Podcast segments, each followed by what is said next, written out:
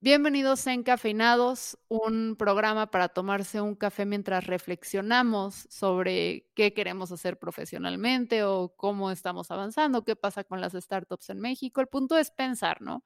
Y pensar a veces en cosas que no sean incómodas o cosas que no nos afecten directamente. Y eso es lo que me tocó hacer esta semana, cuando eh, me di cuenta que la nueva realidad como yo la estaba viviendo, que era estresante porque los horarios de trabajo se vuelven ya de desde que te despiertas hasta que te acuestas, de lunes a domingo, donde uno no sabe si va a tener trabajo mañana o pasado, eh, donde todo es incertidumbre y estrés absoluto. Además de tener esa carga que yo tengo, veo a otras amigas que, que decidieron ser madres que la están sufriendo todavía más porque tienen ahorita que cuidar a sus hijos todo el día en el hogar, tienen que apoyarlos, porque si bien los niños ahora pueden estudiar a distancia o tenemos estos programas donde como están encerrados se conectan con la maestra un ratito a través de Zoom u otras plataformas, ellas tienen que darles apoyo a los niños, porque no es lo mismo el aprendizaje. Entonces, si a mí el mundo se me estaba cayendo con la responsabilidad tan chiquita que tenía, que era nada más yo, estas mujeres la están pasando muy mal. Y me preocupa que cada vez veo eh, que más de ellas renuncian, renuncian porque la carga es demasiada, porque a veces sus parejas no las apoyan, porque sus negocios no las entienden. Y, me preocupa, me preocupa saber cuál es el futuro para las mujeres dentro de los negocios y más de, del futuro de las madres, que es muy, muy importante que las tengamos, no nada más porque aportan eh, ahora sí que la calidad de su trabajo y lo que hacen, sino que dan una perspectiva necesaria ante la solución de problemas, que eso es lo que deben hacer las empresas. Entonces llevé este tema a, Encafeinados, a la mesa del cafecito hoy con eh, Pepe Ruiz y Charlie Solórzano, porque sí, si bien son hombres, tienen una expertise muy interesante y muy importante sobre la parte de, de reclutamiento. Y quería hablar con ellos para ver cómo ven ellos la situación, si yo lo estoy viendo demasiado oscuro o si realmente habrá más posibilidades para estas mujeres después de esta crisis y durante esta nueva normalidad. Entonces, bienvenidos encafeinados. Les prometo que este no va a ser un episodio aburrido. Pasaremos, o más bien pisaremos terrenos muy, muy sensibles. Eh, no se sentirán cómodos. Será como tomarse cuatro tazas de café antes del desayuno. Pero hey, no todo en esta vida tiene que ser bonito mientras aprendas.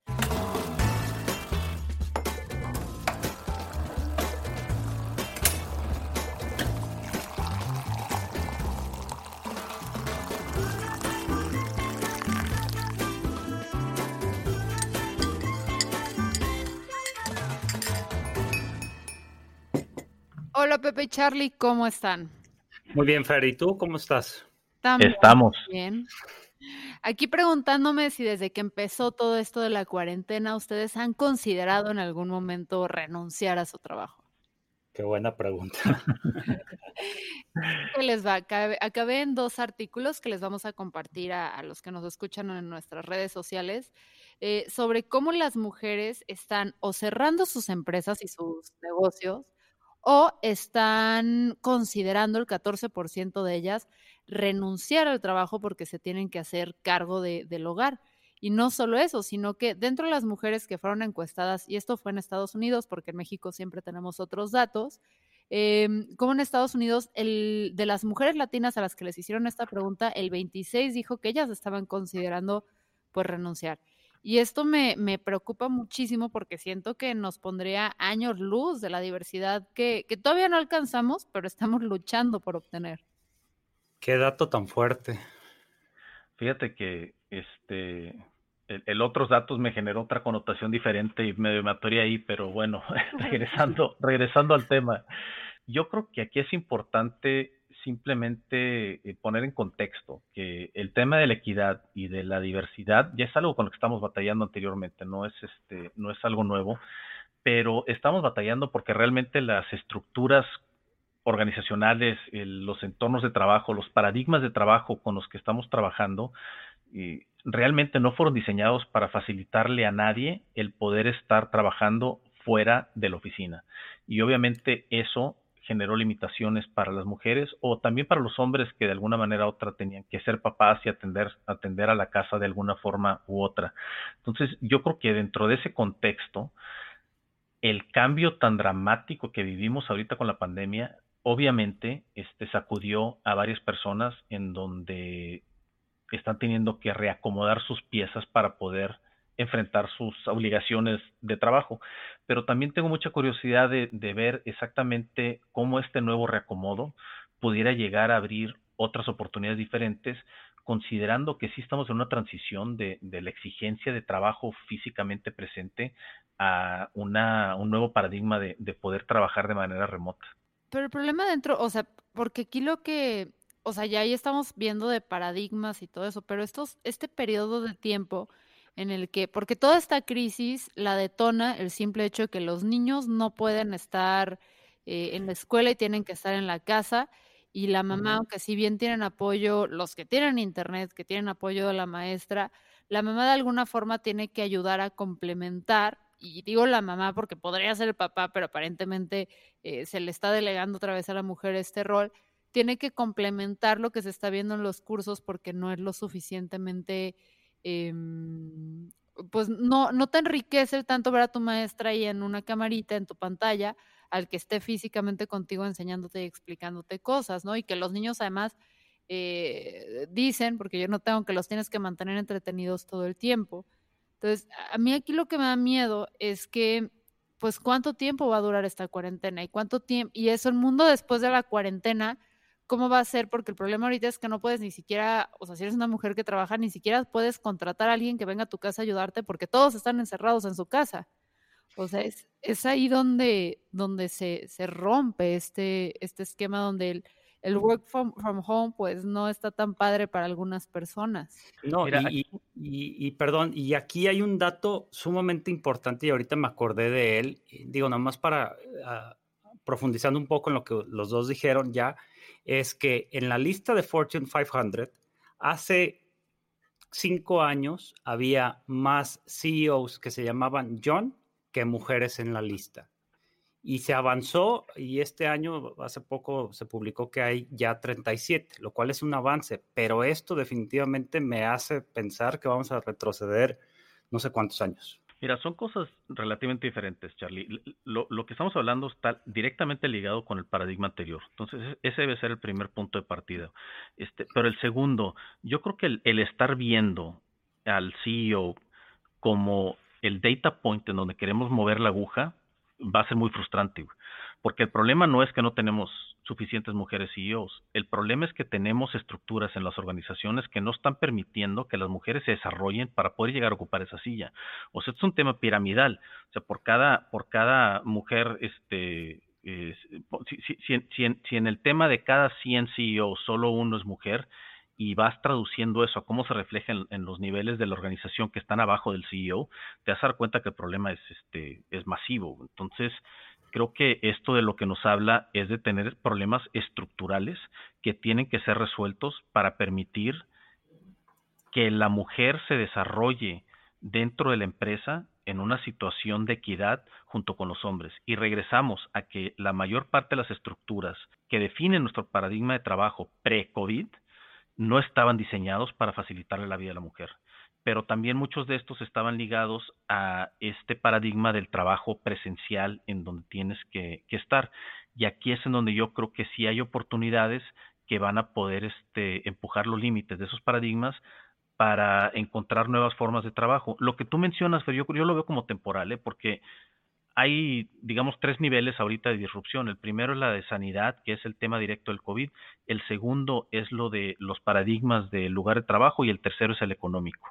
Y sin duda, o sea, el, de sanidad genera esta disrupción en donde exige que estemos haciendo cosas en la casa que antes no, este, teníamos que hacer y que seguramente en cuanto pase el problema de sanidad no vamos a tener que hacer. Y una de esas es este tema de, de los niños, ¿no? La pregunta es, una vez que entremos ya a lo que va a ser el estado estable, la nueva realidad, ¿qué es lo que esperamos? ¿Cómo se va a ver? ¿El nuevo esquema va a seguir teniendo desventajas serias contra la mujer como lo tenía el paradigma anterior? Es que ahí te va yo donde veo como que está en parte el reto, porque es, o sea, si lo vemos como infiltradas, ¿no? Entonces, de repente tenemos a estas mujeres que han logrado, que no son infiltradas, están justo en el lugar donde merecen estar, pero después de romperse el lomo, después de eh, romper ahora sí que el glass ceiling y todo, logran estar en puestos, en muy contados puestos, pero en puestos claves en empresas. Viene ahorita el COVID, muchas de ellas porque, o ya sea porque son madres solteras, o porque sea porque que su pareja gana más y deciden que mejor ella se tiene que regresar, o porque el hombre no puede hacer lo que la mujer hace en la casa, que no es que no pueda, pero simplemente no quiere. Em, ellas se tienen que devolver al hogar durante una temporada y pierden este puesto, ¿no? Pierden el terreno y entra un hombre. A mí eso es donde me empieza a preocupar porque veo que entre más mujeres hay en una empresa, pues más posibilidades hay de que las mujeres se desarrollen dentro de esta y también los otros, eh, ahora sí que nuestros otros aliados en todos los temas de diversidad. Entonces, al perder este territorio que costó tanto ganar, o sea, si de, de 100 mujeres una renuncia, o sea, estamos teniendo una pérdida considerable de terreno. Y, y, me preocupa, uno, por un lado, es que vuelvan a recuperar esos espacios, no que se los den a un hombre, pero también, o sea, que de repente por todo esto del COVID se empieza a usar como un pretexto el que seas mamá. Ay, es que es mamá y no sabemos qué puede pasar, entonces puede que en algún momento se tengan que quedar en su casa cuidando a los niños. O es que como es mamá tiene que estar este, educando desde el hogar. Esa es la parte donde a mí me entra un terror, porque entonces ahorita vamos a redefinir el mundo y vamos a redefinir todo lo que está sucediendo y me importa que haya mamás en la mesa tomando estas decisiones. Yo creo que esa decisión se va a dar de manera natural, ¿eh? Y regreso a enfatizar que esta estadística viene de un contexto empresarial que se forjó previo a que hubiera un mayor reconocimiento del papel de la mujer en todos los sentidos, eh, sociales, este, corporativos, o sea, todos. O sea, este paradigma empresarial tiene muchísimo tiempo. Y creo que mucho de este entorno, de donde se van a perder las oportunidades de trabajo, se va a quedar de alguna manera aislado, porque donde se pudiera dar un cambio positivo es que yo estoy convencido que esta, esta, e, esta disrupción va a traer oportunidades en donde muchas mujeres van a poder abrir camino y forjar camino en tierra mucho más fértil de la que estaban acostumbradas a, estar este, trabajando. Simplemente es como ver la avenida. Por esta avenida ya no puedo. A lo mejor la batalla va a ser, ¿saben qué? Quédense con sus juguetes y vamos inventando un juguete nuevo, ¿no? Ándale, esa es la mejor manera de ponerla, Charlie. O sea, simple y sencillamente así, este, porque yo creo que hace rato lo comentamos y lo dije de broma, pero lo digo en serio. Yo creo que los dinosaurios aquí les cayó otro evento de extinción, ¿eh? O sea, el que es dinosaurio aquí ya, este, se le está empezando a acabar la vida. Pues lamentablemente, pero esperemos que sí para que las ideas frescas entren. Aún así no deja de preocuparme porque sí es, eh, y entiendo que en Estados Unidos están años luz, pero aquí en México, donde sí tenemos todavía una cultura donde yo veo mm, eh, muy poco probable que, los, eh, que las parejas de mis amigas o mis amigos mismos salgan al kit y digan, a ver, pues vamos viendo esto. Eh, también me preocupa porque a la hora de emprender, o sea, yo entiendo que uno puede emprender por necesidad, ¿no? Porque de repente se te orilla algo y como mujer, pues no te están pagando lo que necesitan pagarte y tienes que sacar una familia adelante y pues vamos y arrancas. Em, pero sí veo que en estos círculos que son más, podemos decirle del rockstarismo de las startups, que ya estaba bastante dominado por hombres, pues a veces no necesariamente es por necesidad muchas de nosotras que emprendemos. O sea, tenemos puestos que nos van bien, no tenemos hijos que mantener, pero nos la decidimos jugar como muchos de los hombres. Y esas puertas, pues difícilmente se nos abren, o sea, siempre es más fácil abrirla cuando ya hay una mujer adentro pero es muy difícil que se abran estas puertas porque mm, los fondos de inversión, al menos aquí en México, pues casi todos los manejan hombres. Y cuando cierran el trato y cuando deciden invertirle a una empresa u otro, es en las chelas donde, bueno, yo como mujer eh, todavía puedo ir, que ya cuando eres mujer soltera, por cierto, sí cambia mucho, ¿eh? Cuando eres soltera, o sea, cuando eres soltera te invitan a las chelas y vente y hablamos y no sé qué, súper colmilludo, pero en cuanto te casas y no das entrada, ya no te invitan a las chelas. Y cuando eres mamá, estás muerta, ¿no? O sea, ni existes. Y ahí es donde se decide a qué empresas le van a invertir dinero, a qué, a hombre de negocios van a invitar al, al Talent Land a que hable, a qué persona le van a decir que vaya a este X foro, a quién van a entrevistar para la revista. Y es ahí donde le empezamos a quitar visibilidad a las mujeres y perpetuamos, a mí también es lo que me preocupa de las siguientes generaciones, de que haya esta, así que se retraigan las mujeres que son mamás, porque yo lo vi cuando yo era morrita, pues no había mujeres haciendo lo que yo hacía, que estuvieran casadas, o al menos no eran visibles, casadas y con hijos. Entonces, en mi mente, hasta la fecha, el, si eres mamá y tienes hijos, estás muerta en el entorno en el que yo ejerzo.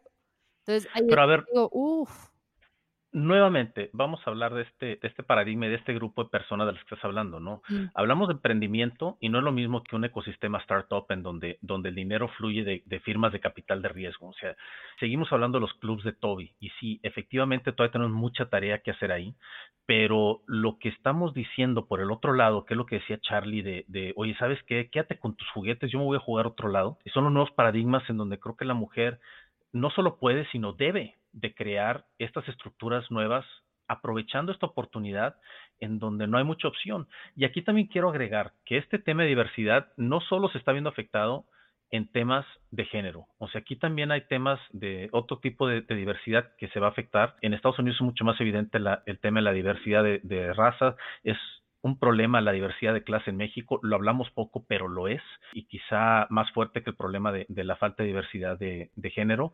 Y, yo creo que toda esta colección de barreras que vienen ligadas al paradigma y a la estructura legacy de muchísimos años, ahorita estamos en un, un evento de irrupción que tiene este potencial de tumbarlas un poquito a la fuerza. Y está ligado igual al tema de talento que hablábamos. O sea, ¿cuánto talento no se va a quedar ya este, en una posición donde dice, ¿sabes qué? Ya descubrí que hay una manera nueva y si tú no te vas a adaptar a poder este, aceptar esta nueva forma de trabajo, el talento es el que va a terminar abandonando a las organizaciones, ya no de la otra, de la otra forma.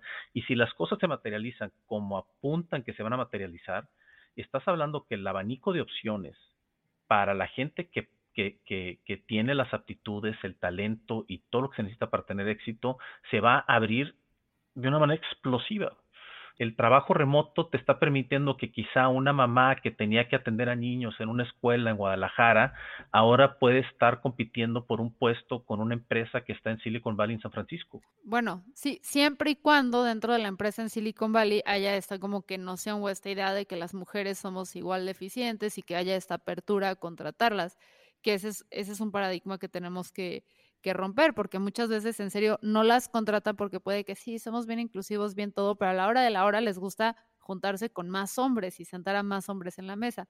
Entonces, aunque si bien existe ya la facilidad por las herramientas y la situación de entrar ahí, también requiere un, un cambio de mentalidad dentro de estas personas que toman las decisiones para decir, no me, no me va a importar el género, me van a importar ni, ni, el género, ni ahora sí que la ubicación geográfica.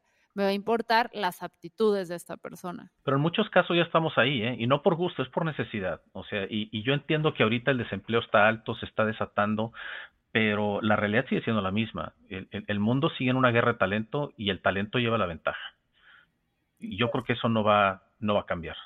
Sí, y que otra, otra cosa a mí que, que, que, también me preocupa mucho es que sí sé que va a haber una oleada, o quiero creer que va a haber una oleada de mujeres que empiezan a emprender, ok, lejos de este círculo de los rockstars que no quieren ser ejecutivos, pero que empiezan a, darse cuenta que hay, un, hay una serie de necesidades inmediatas que no se están solucionando y que, que chance los hombres no están poniendo atención porque no traen los lentes o la visión de una mamá y las van a empezar a detectar y van a empezar a crear soluciones. Pero aquí mi, mi problema y el conflicto en el que entro es, ajá, pero entonces ese tipo de soluciones que tú las vistes desde una perspectiva femenina, que va a mujeres y todos sus clientes suelen ser mujeres, que ahorita a la vez no van a tener el poder adquisitivo para adquirir tus productos porque también van a estar atadas. O sea, es donde yo empiezo y sigo y te digo, o sea, qué padre el coronavirus en el sentido de que trabajo remoto, bienvenido, qué padre en el sentido de que ya no vamos a estar tan centralizados porque tú al trabajar de manera remota te das cuenta, ya lo hablamos en episodios previos, puedes contratar a la agencia de Monterrey, de, de Yucatán, de donde tú quieras, aunque estés en Ciudad de México. O sea, qué padre todo eso, pero sí me preocupa mucho que esta balanza se desajuste, aunque luego se vuelva a ajustar porque cambia todo el paradigma, pero unos años, o sea, sí pueden ponernos en jaque de nuevo. Pero yo creo que, que como mujer también quizá estás tú cayendo en algunos paradigmas y también estereotipando qué mercados tienen las mujeres como oportunidad. ¿eh? O sea, porque yo creo que el mercado global potencial de ciertos servicios es tremendo. Y no nos vayamos solo al extremo de un emprendedor creando una empresa o una persona trabajando dentro de una empresa. O sea, el potencial simplemente como freelancer ahorita en donde las empresas están teniendo que hacer muchas cosas con menos empleados también es altísimo. Es, un, punto de partida sumamente interesante en donde tú puedes entrar y ver páginas este, como Upwork, que es una página en Estados Unidos, en donde tú puedes contratar a cualquier tipo de freelancer, desde alguien que te haga la contabilidad, que te ayude a escribir un libro, eh, lo que quieras, de manera remota es tremendo. Yo he contratado gente, programadores eh, en India, he contratado gente que me diseña un logo y que está en este, Nueva Zelanda, eh, contraté un consultor que nos ayudó a estructurar los mensajes comerciales y de ventas que estaba en Australia.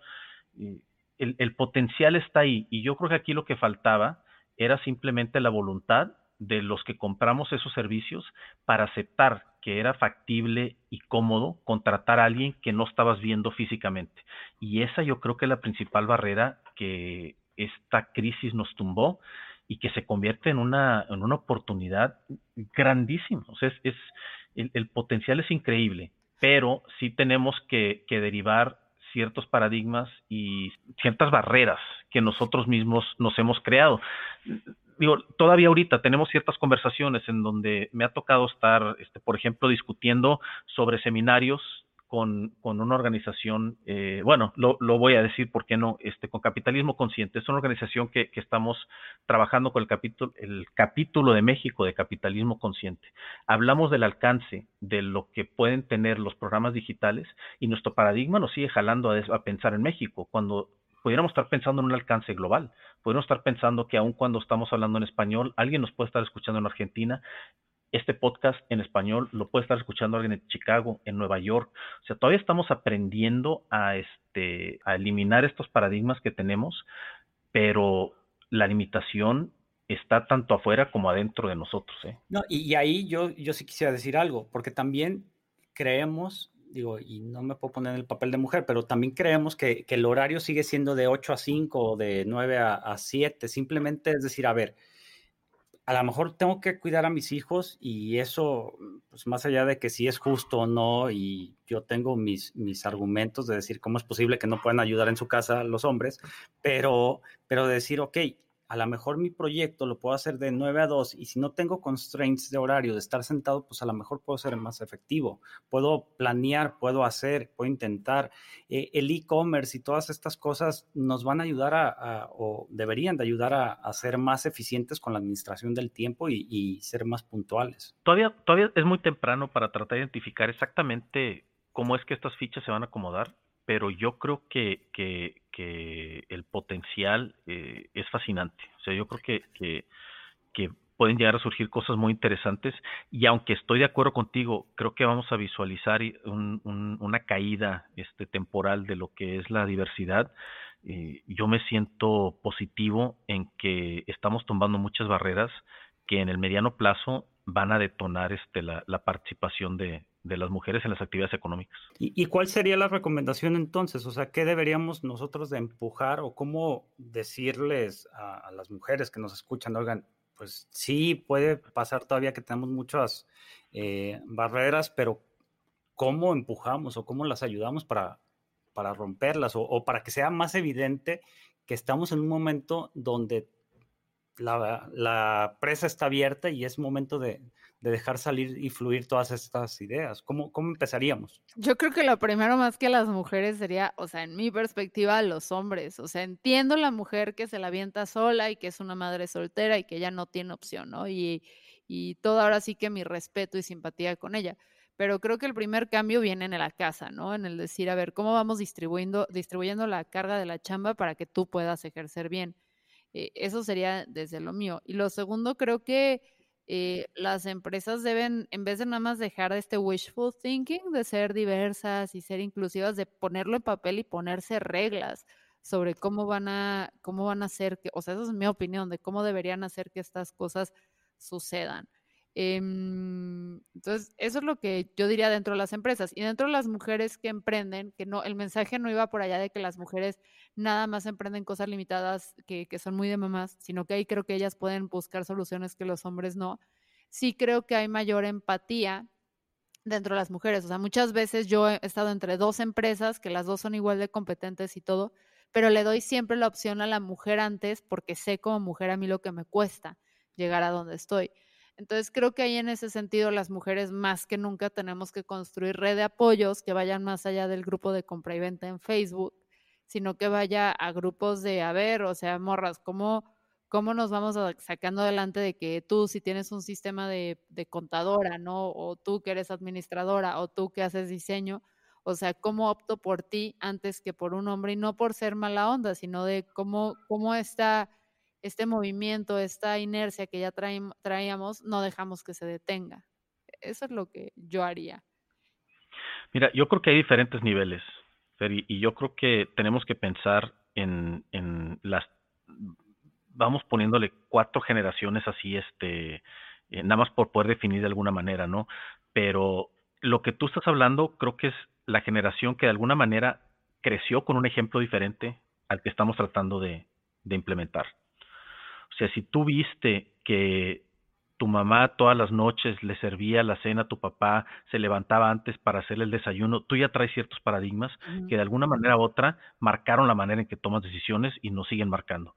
Si nosotros como hombres vimos ese ejemplo, estamos luchando contra esos paradigmas que nos crearon en esa etapa formativa de nuestra vida. Entonces lo que tenemos que hacer para romper esos paradigmas es diferente al compromiso que tenemos que tener y yo te diría, qué bueno que las empresas hagan ciertas cosas, pero es un compromiso de voltear a ver a las niñas ahorita y dejarnos de jaladas y dejar de martillar estos conceptos de creencias que eventualmente les inyectan paradigmas que terminan limitándolas.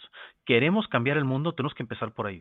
O sea, tenemos que empezar este por alimentar un espíritu de que las oportunidades ahí están, de que no son este, no deben, no tienen por qué tener un trato diferente al de los hombres y darles estas herramientas para que una vez que empiecen a entrar al mundo laboral tengan ese poder de cambiar lo que nosotros hemos batallado para poder cambiar. Tú, Charlie, ¿qué opinas? Que está muy complicado y ahorita estaba pensando en lo que decía Pepe, cómo son nuestras eh, barreras mentales y ayer que, eh, o el otro día que estaban pasando el, el lanzamiento de, del SpaceX y que no se pudo hacer a cabo, eh, una, mi hija, eh, Emilia, veía y me decía, pero ¿por qué no va una astronauta mujer? Yo quiero ser astronauta.